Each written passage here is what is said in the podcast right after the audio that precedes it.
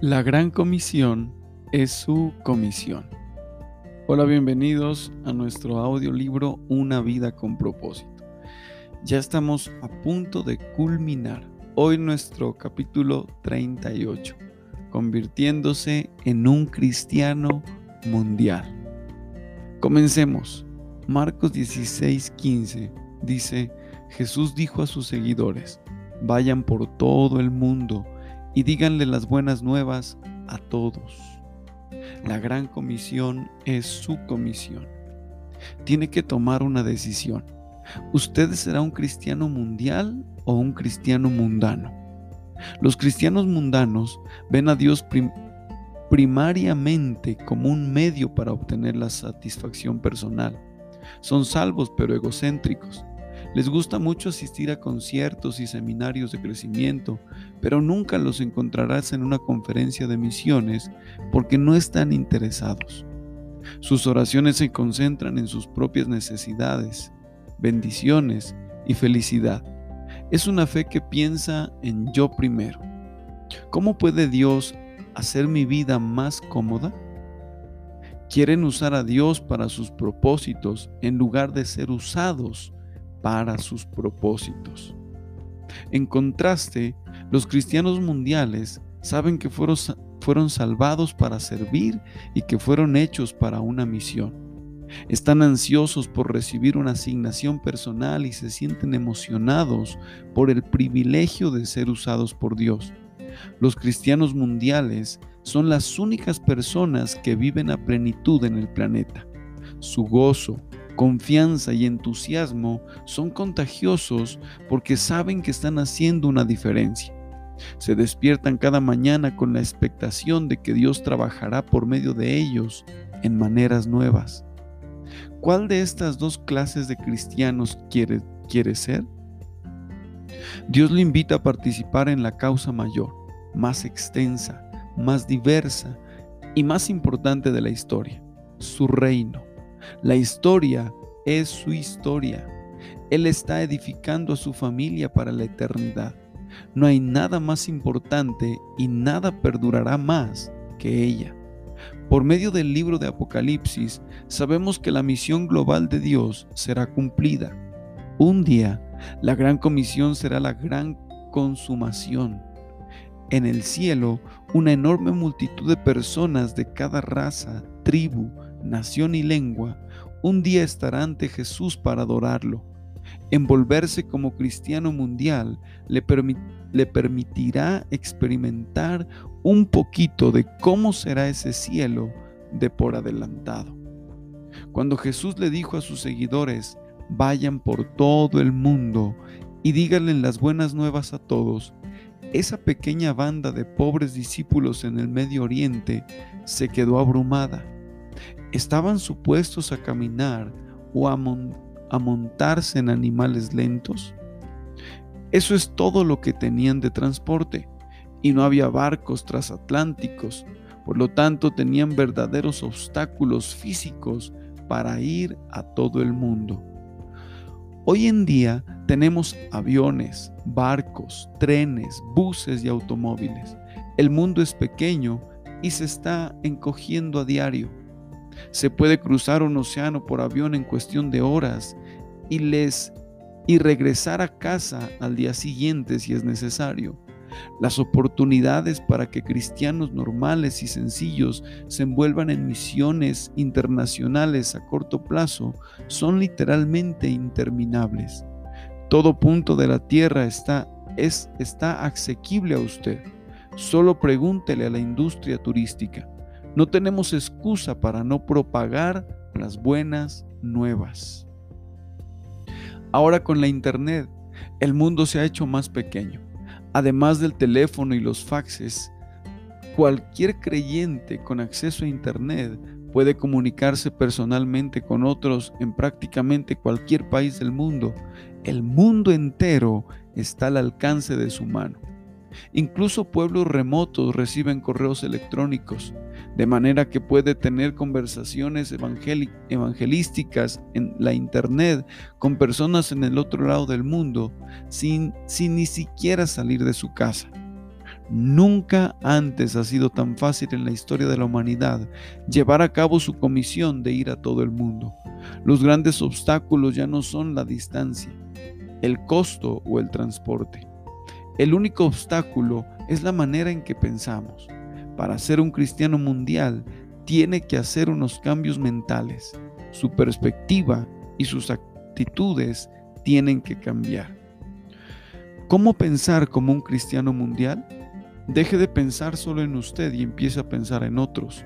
La Biblia dice, mis amigos dejen de pensar como niños, piensen como personas maduras. Este es el primer paso para convertirse en un cristiano mundial. Los niños solo piensan en ellos mismos, los adultos piensan en otros. Dios nos manda, no piensen solo en sus propios asuntos, sino que también interésense en otros. Por supuesto que este es un difícil cambio mental, porque naturalmente nos mantenemos absortos en nosotros mismos y casi toda la publicidad que hemos que vemos y oído, que vemos y oímos, nos animan a pensar solo en nosotros mismos. La única manera en que podemos hacer este cambio de paradigma es mediante una dependencia de momento a momento en Dios. Dichosamente, él no nos deja solos para que luchemos por nuestra cuenta. Dios nos ha dado de su espíritu, por eso es que no pensamos de la misma manera en que la gente de este mundo piensa. Empiece a pedirle al Espíritu Santo que le ayude a pensar en la necesidad espiritual del no creyente cuando hable con él. Con la práctica puede formarse el hábito de orar silenciosamente, oraciones de un respiro, por aquellos que se, por aquellos que se encuentran. Diga, Padre, ayúdame a entender qué está previniendo a esta persona conocerte. Su meta es discernir dónde están los otros en su jornada espiritual y después hacer lo que sea que los traerá a un paso más cercano de conocer a Cristo. Puede aprender a cómo hacer esto al adoptar la mentalidad de Pablo que dijo, no pienso en lo que sería bueno para mí, sino en lo que sería bueno para muchas personas para que obtengan salvación. Deje de pensar locamente y empiece a pensar globalmente. Dios es un Dios global. A Él siempre le ha importado el mundo entero. Dios amó tanto al mundo. Desde el comienzo, él ha, él ha querido que los miembros de su familia vengan de cada nación que creó. La Biblia dice, de una persona Dios hizo a todas las naciones que viven en la tierra, y Él decidió cuándo y dónde viviría cada nación. Dios ha hecho todo esto para que lo busquemos, nos extendamos hacia Él y lo encontremos. La mayoría de la gente en el mundo ya piensa globalmente. Los mayores conglomerados de, medios de comunicación y de negocios son todos multinacionales. Nuestras vidas se están entrelazando crecientemente más y más con las de otros en otras naciones a medida que compartimos modas, entretenimiento, música, deportes e incluso hasta los establecimientos de comida rápida. Probablemente la mayoría de la ropa que se pone y mucho de lo que comió hoy fueron producidos en otro país. Estamos más conectados de lo que nos imaginamos. Es emocionante estar vivo en estos días. Hay más cristianos en la tierra en este momento que nunca antes. Pablo estaba en lo correcto. Estas mismas buenas nuevas que llegaron a ustedes se están propagando por todo el mundo, están cambiando vidas por todos lados, así como cambiaron las vidas de ustedes. La primera manera de empezar a pensar globalmente es comenzar a orar por naciones específicas. Los cristianos mundiales oran por el mundo, Consígase un globo del mundo o un mapa mundi y ore por las naciones por nombre. La Biblia dice, si me lo pides, te daré las naciones. Todos los pueblos de la tierra serán tuyos. La oración es la herramienta más importante para realizar su misión en el mundo. Cualquiera puede rehusar nuestro amor o rechazar nuestro mensaje, pero está indefenso contra nuestras oraciones. Como, un misil intercontinental, usted puede apuntar una oración al corazón de la persona, ya sea que usted esté a 10 pies o a 10 mil millas de distancia. ¿Qué debiera de pedir en oración? La Biblia nos dice que pidamos por oportunidades para testificar, por valentía para hablar, por aquellos que van a creer, por la rápida propagación del mensaje y por más obreros. La oración lo hace un colaborador con otros alrededor del mundo. También debería de orar por misioneros y por todos aquellos envueltos en la cosecha global. Pablo le dijo a sus colaboradores de oración, ustedes también se unen a nosotros cuando oran por nosotros para ayudarnos. Si le, si le gustaría ver sugerencias para cómo orar inteligentemente por el mundo y por obreros cristianos, aprenda. Otra manera de desarrollar una mentalidad global es leer y ver las, las noticias a través de los ojos de la Gran Comisión. Donde quiera que sea que hay cambios o conflictos, puede estar seguro que Dios usará eso para atraer personas a Él. Las personas son más receptivas a Dios cuando están bajo presión o en transición, debido a que la velocidad del cambio en nuestro mundo está aumentando más que nunca antes. Personas en la actualidad están abiertas a oír las buenas nuevas. La mejor manera de adoptar la mentalidad global es simplemente que se vaya en un proyecto misionero de corto plazo a otro país. Simplemente no existe un sustituto de tener la experiencia de haber vivido y de haber tenido contacto directo con otra cultura. Deje de estudiar y analizar su misión y simplemente hágala. Lo reto a que se atreva a dar un salto en las aguas profundas. En Hechos 1.8 Jesús nos dio un patrón para envolvernos. Le hablarán a todos acerca de mí en Jerusalén, en toda Judea, en Samaria y en todas las partes del mundo. Sus seguidores debían de penetrar su comunidad, Jerusalén, su nación Judea, otras culturas, Samaria y otras naciones en todas las partes del mundo. Observe que nuestra comisión la llevamos a cabo simultáneamente, no en secuencia. Aunque no toda persona tiene el don de ser misionero, todo cristiano es llamado a tener una misión de alguna forma en cada uno de los cuatro grupos. ¿Es usted un cristiano al estilo de Hechos 1.8? Impóngase la meta de participar en un proyecto de misión en cada uno de estos cuatro objetivos. Le urjo que ahorre y que haga lo necesario para participar en un viaje misionero de corto plazo al extranjero lo más pronto posible. Prácticamente todas las organizaciones misioneras le pueden ayudar a hacer esto. Engrandecerá su corazón expandirá su visión, aumentará su fe, profundizará su compasión y lo llenará de una clase de gozo que nunca ha experimentado. Podría ser el evento crucial de su vida. Deje de pensar en el aquí y el ahora y empiece a pensar en la eternidad. Para sacarle el mayor provecho a su tiempo en la tierra, tiene que mantener una perspectiva eterna. Esto le provendrá de hacerse experto en trivialidades y le ayudará a distinguir la diferencia entre lo urgente y lo supremo. Pablo dijo, fijamos nuestros ojos no en lo que se ve, sino en lo que no se ve, porque lo que se ve es temporal, pero lo que no se ve es eterno. Muchísimas de las cosas en las que desperdiciamos nuestra energía no importarán ni siquiera de aquí a un año, mucho menos en la eternidad. No de su vida a cambio de cosas temporales. Jesús dijo, todo aquel que se deja distraer del trabajo que tengo planeado para él, no es apto para el reino de Dios. Pablo advirtió, traten lo menos posible con las cosas que el mundo pone enfrente de ustedes. Este mundo, a como lo ven, está en camino a desaparecer. ¿Qué está permitiendo que se interponga en el camino de su misión? ¿Qué le está impidiendo ser un cristiano mundial? Sea lo que sea, déjelo ir. Despojémonos de todo lo que nos hace lentos o nos detiene. Jesús nos dijo que acumuláramos nuestro tesoro en el cielo. ¿Cómo podemos hacer esto? En una de sus más malentendidas declaraciones Jesús dijo, yo les digo, usen las riquezas mundanas para hacerse amigos para que cuando éstas se acaben reciban una bienvenida en las moradas eternas. Jesús no quiso decir que se compre amigos con el dinero. Lo que quiso decir es que debería de usar el dinero que Dios le da para atraer a otros a Cristo.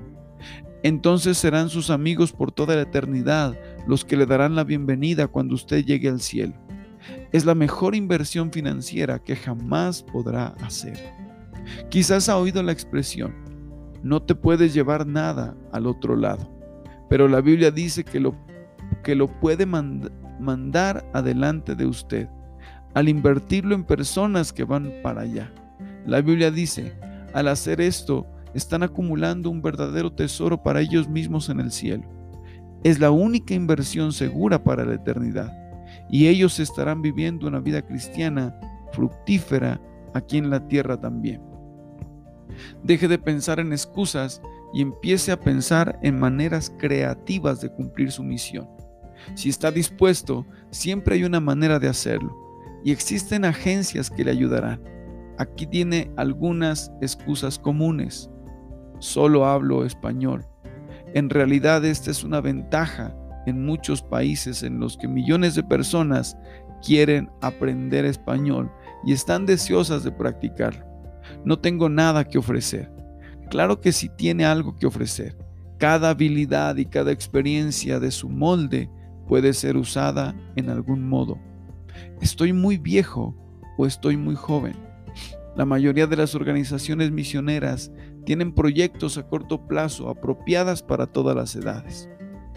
Ya sea que haya sido Sara diciendo que estaba muy vieja para ser usada por Dios, o Jeremías diciendo que estaba muy joven, Dios rechazó sus excusas. No digas eso, replicó el Señor, porque tienes que ir donde te envíe y decir lo que sea que te digo. Y no tengas miedo de la gente, porque estaré contigo y te cuidaré. Quizás ha creído que necesita un llamado especial y ha estado esperando por un sentimiento o una experiencia sobrenatural, pero Dios ya ha declarado su llamado repetidamente. Todos somos llamados a llevar a cabo los cinco propósitos de Dios para nuestras vidas. Adorar, estar en comunión, crecer a semejanza de Cristo, servir y estar en una misión con Dios en el mundo. Dios no quiere usar solamente parte de su pueblo. Él quiere usar a todo su pueblo. Todos somos llamados a estar en misión para Dios. Él quiere que su iglesia entera lleve el Evangelio entero al mundo entero. Muchos cristianos se han perdido el plan de Dios para sus vidas porque nunca ni siquiera le han preguntado a Dios si Él los quiere sirviendo como misioneros en algún lado, ya sea por temor o por ignorancia automáticamente han cerrado sus mentes a la posibilidad de servir como residentes misioneros en una localidad de cultura diferente. Si se siente tentado a decir no, debería de examinar todas las diferentes maneras y posibilidades que ahora están disponibles. Esto le sorprenderá. Y debería de orar seriamente y pedirle a Dios que le muestre qué es lo que Él quiere de usted en los años venideros. No sabemos cuántos miles de misioneros residentes son desesperadamente necesitados en este, en este momento crítico de la historia, cuando muchas puertas se están abriendo ampliamente como nunca antes. Si quiere ser como Jesús, tiene que tener un corazón por el mundo entero. No puede conformarse con que solo su familia o sus amigos vengan a Cristo. Hay más de 6 billones de personas en la tierra y Jesús quiere que todos sus hijos perdidos sean encontrados. Jesús dijo, solo aquellos que tiran sus vidas por amor a mí y por amor a las buenas nuevas son los que jamás sabrán lo que significa realmente vivir. La gran comisión es su comisión y hacer parte es el secreto de vivir una vida significativa. Un punto para reflexionar, la gran comisión es mi comisión. Un versículo para recordar. Salmo 67, 2. Envíanos alrededor del mundo con las nuevas de tu poder salvador y de tu plan eterno para toda la humanidad. Una pregunta para considerar. ¿Qué pasos puedo tomar para prepararme para ir en una experiencia de misión de corto plazo en los próximos 12 meses? Qué bendición poder compartir este tiempo con cada uno de ustedes. Si no te has suscrito, te invito para que lo hagas. Esta es la oportunidad de suscribirse y estar recibiendo audios, videos que van a bendecir muchísimo tu vida. Déjame tu comentario si este capítulo te ha bendecido. Dios te bendiga.